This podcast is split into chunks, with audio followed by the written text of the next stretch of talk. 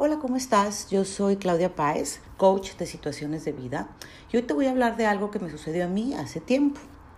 Hubo una corta temporada de mi vida en la que mi status quo, es decir, mi estado permanente, era el enojo y la frustración. A las 6 y 15 de la mañana mi primer pensamiento era ya un mix de desgano, fastidio, cansancio, lo cual ya me ponía de mal humor conmigo misma, porque me preguntaba, ¿pero de qué te sientes cansada, Claudia, si te acabas de despertar?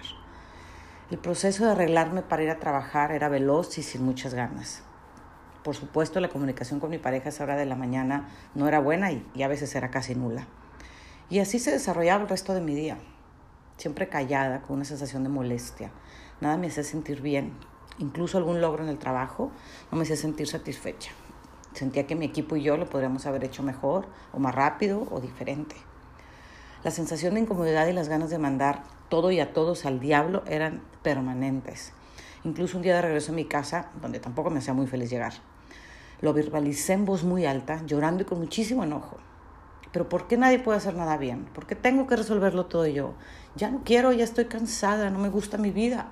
Es que ya no me gusta lo que hago. Qué ganas de mandarlo todo al diablo, qué ganas de irme, pero bien lejos. Y al decir esto en voz alta, fue como un detonante la olla de presión explotó. Es como si así sin más y con una claridad absoluta entendí que era yo la que ya no me gustaba, ya no me caía bien. Pero cuando pasó, ni siquiera era consciente de cuando dejé de disfrutarlo todo, de disfrutar mi primer café del día, de disfrutar elegir mi ropa del día, la plática matutina con mi novio, bromear con mi equipo de trabajo cuando llegaba a la oficina, la emoción de empezar proyecto para cliente nuevo, todo lo que antes me hacía feliz, ya no.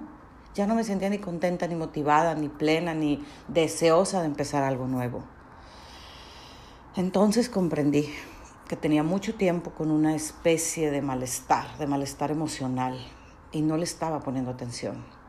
Ese malestar como cuando tienes meses con un dolor de cabeza o con el estómago inflamado y más bien te acostumbras a vivir con esa migraña permanente o con, ese, o con esa colitis que según tú es crónica ya. Pero lo más grave aquí era que yo estaba traspasando todo esto a todas las áreas de mi vida, a todas las personas de mi vida, culpándolos de todo lo que no me gustaba, de todo lo que salía mal, de todo lo que según yo no estaba bien hecho. Por supuesto que aquí siempre entra nuestro juicio personal. Y bueno, ahí comenzó el proceso de cambio interno creo yo, más importante de mi vida. Eh, lo resumí en cinco pasos, en cinco formas en las que yo llegué a esta transformación. Y se las voy a platicar así, numeradas del 1 al 5. Número 1. Decidí qué sí quería y qué ya no quería en mi vida. Y comencé a hacer depuración de cosas y de personas. Número 2. Reordené mis prioridades.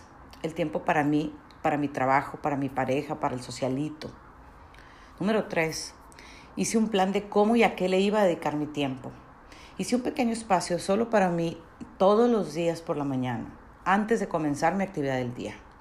Y esto es que al levantarme me doy 10 o 15 minutos, a veces para leer un poquito algo trivial o a, o a veces es algo de desarrollo personal. Otras veces hago meditación y algunas otras solo me siento en mi balcón a tomar mi primer café, pero en paz y conmigo. Este ejercicio hace toda la diferencia antes de empezar mi día. Es como darme un regalo a mí misma todos los días y después de eso estoy lista para hacer muchas cosas por los demás. Número cuatro, me comprometí conmigo misma a hacer cosas para mí, aprender algo nuevo. En ese tiempo fue aprender italiano, que luego lo agradecí porque me ha servido muchísimo en los últimos años de mi vida. Hacer alguna actividad que me relajara mental y físicamente, comencé a practicar meditación. Me organizé para ir a caminar al parquecito que está cerca de mi casa. Y el quinto es el más importante y es lo más valioso que he logrado a través de este proceso. Preguntarme todos los días, ¿qué quiere Claudia? ¿Qué la hace feliz? ¿Qué le gustaría? Y me esfuerzo verdaderamente en dárselo a Claudia. Es como cuando haces algo, algo por alguien, alguien que amas y que de verdad lo quieres hacer sentir bien esto algunas veces implica dejar de hacer algo por alguien más. A veces solo es reordenar actividades de mi día para que me alcance el tiempo para hacer lo que me gusta. Y algunas otras es algo tan simple como darme unos minutos para darme un gusto culposo. Sí, sí, puede ser una taza de café, una copa de vino, pero en paz y dándome permiso de disfrutarlo. Y esto no significa que ahora, que ahora sea yo egoísta o que dejo de importarme el bienestar de los demás, que solo vivo para mí, etcétera, y todo el montón de cosas que nos, nos ponemos a pensar cuando estamos volteando un poquito para adentro. Más bien significa que me decidí a escucharme, a sentirme y a darme lo que necesito para estar sana emocional y mentalmente. Comprendí que si yo no me caigo bien, pongo en los demás todos mis enojos y todas mis frustraciones. Que solo si estoy en armonía conmigo puedo dar amor, tiempo de calidad y servicio a los demás. Bueno, pues te dejo con mi reflexión. Ojalá te sirva a ti también y compártelo si crees que a alguien más le pueda servir.